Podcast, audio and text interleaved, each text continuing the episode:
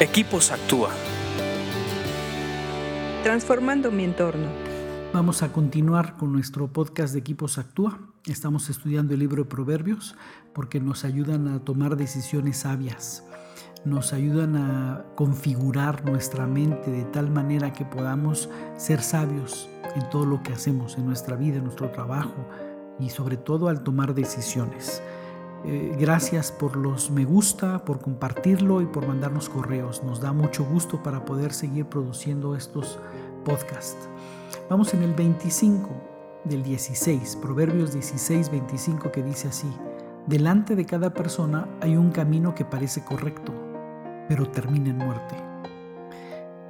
Eh, este, este proverbio es un proverbio de advertencia, que no todos los caminos que nos parecen correctos son de vida.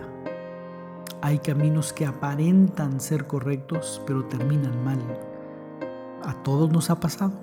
Creo que aquí nadie se libra de que al tomar o al querer tomar una decisión en algún punto de nuestra vida y evaluar los caminos que tenemos o las posibilidades que tenemos, hay un camino que parece que es el correcto, pero termina en muerte es como un anzuelo. El pez ve un pescadito ahí que se mueve, pero es falso. Y cuando lo muerde, es un anzuelo. Termina en muerte. Igualmente una trampa. ¿no? El animal ve ahí una, eh, ve una comida, le parece correcto ese camino, pero cuando quiere atrapar esa comida o esa presa, queda atrapado en una trampa. ¿Qué es lo que nos enseña este proverbio? Este proverbio nos enseña o nos reta a que veamos a, dos cosas. Uno, que te entrenes en ver en el Espíritu. Hay una palabra, hay un pasaje que dice que por fe andamos y no por vista. Los caminos correctos son los que solamente vemos por vista.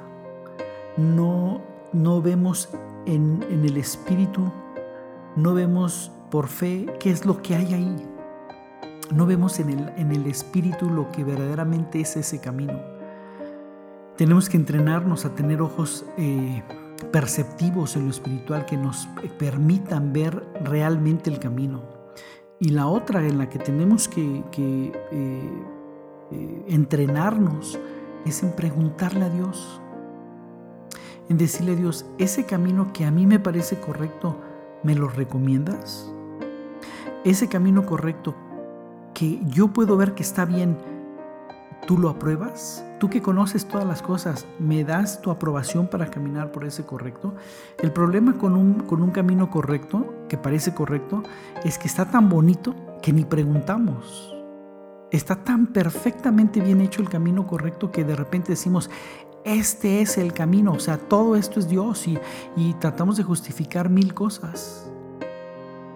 Pero nada sustituye a que le preguntes a Dios y le digas, Dios, quiero saber tu comentario acerca de este camino. Quiero saber tú qué piensas de este camino.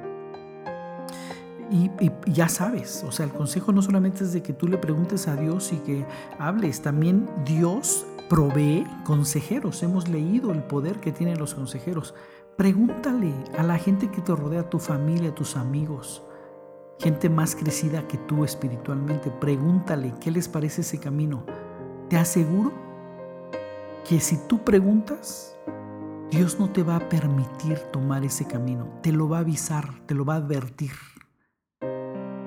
Por muy bonito que veas ese camino, si te lo advierte, no lo tomes. Mejor obedécelo. Este es un gran proverbio, esta es una advertencia. No todo lo que brilla es oro. No todo camino correcto o que parece correcto es bueno. Puede terminar en muerte. No te vayas con la finta, anda con los ojos de la fe, anda con los ojos del Espíritu, no solamente por tu vista natural, que te puede engañar y puedes tomar un, camino que te puede costar muy caro. Entrénate en preguntarle a Dios. Ponlo en práctica y sigue leyendo proverbios porque te hacen más sabio. Escríbenos a info.actua.org.mx. Búscanos en Facebook y Twitter como Equipos Actúa.